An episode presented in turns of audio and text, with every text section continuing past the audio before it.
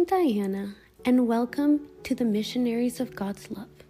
Today's topic is how to be stronger when facing pains and difficulties of life, especially when facing the problems in our lives. Welcome, my friends, to this moment with God today. We will meditate over this today, but first, let's call upon the Holy Spirit to help us meditate with God and for God. Find a quiet place to sit Straighten your back, relax your neck and your shoulders, and take a deep breath in. Let's fill ourselves with God's peace. Holy Spirit, come to us. Help me feel your presence. Descend upon me. Bring me your peace. Illuminate us, my Lord, because I never want to think, do, talk, or act without being inspired by you. Teach us to be open to you in all the ways necessary to do your work. Bless you and thank you with the Father and the Son and the Holy Spirit. Amen. A very important question we can ask ourselves is Can I grow in strength? Or, as I get older, will I get weaker? Or is it the other way around? As I grow older, will I become stronger? I'm not talking about physical strength, no, but the strength of character, heart, mind, and spirit. If you're walking with God, you will see that the problems in life will affect you less. And it will not be because the problems of life are smaller, but because thanks to God's grace, you yourself are stronger. God always wants to strengthen all those who walk with Him. I remember as a kid, problems would affect me a great deal. My problems back then seemed so big. For example, if I lost a special toy, I would be devastated. Or if my bike tire had a flat, it would ruin my day, even my week sometimes. Today, those problems seem like nothing because that is exactly what they are. Those problems are still the same. But God has helped me mature and be stronger and be able to tolerate them more. The same should happen with the problems we face as adults. We all need to grow in strength and never let our children become weak by taking away all the frustration or pain they may face. They also need to learn to grow stronger and face their problems head on, such as losing a sports game or getting a bad grade.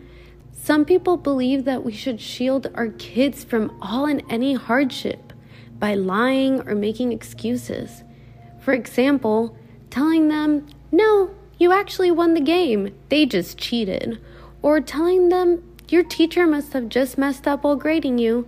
This does not help them in the long run, but makes them weaker and less capable of surpassing their weaknesses. Failing is just a precursor of bigger victories, not only in sports, but in relationships and business as well. But one thing we have to keep in mind as Christ's sheep is that God Himself teaches us to surpass our failures and to become stronger and reach victory with Him. And God is always with us as we face the biggest problems in our lives. He gives us His strength. There are dozens of scriptures about the strength God gives us. For example, in Exodus 15:2, the Lord is my strength and my defense. He has become my salvation. He is my God, and I will praise him. My Father's God, and I will exalt him. If you trust that God is your strength and that He is your liberation from everything, that faith in God makes you so much stronger. It gives you a strength to overcome difficulties that may come your way. In Psalms 18:2, the Lord is my rock, my fortress, and my deliverer. My God is my rock, in whom I take refuge, my shield and the horn of my salvation, my stronghold. Deuteronomy 31 6 Be strong and courageous. Do not be afraid or terrified because of them, for the Lord your God goes with you. He will never leave you nor forsake you. Don't be scared. Don't fear. When we have a relationship with God, we start to get to know Him and we trust in Him. First and foremost, we have to have faith in Him.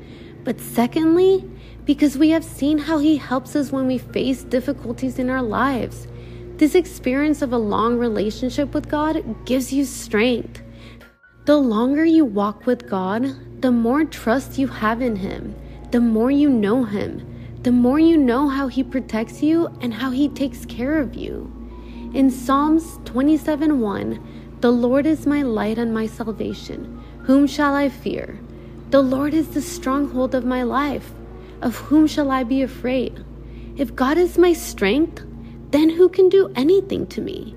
If we don't trust in God, it's usually one of two reasons. Because we don't have faith, we don't have a relationship with Him, or it could be because our relationship with God is very short. It has just started and we're still getting to know Him. Either one of these can be improved. We can get to know Him better. Search for Him and your faith will grow. This will make you a stronger person.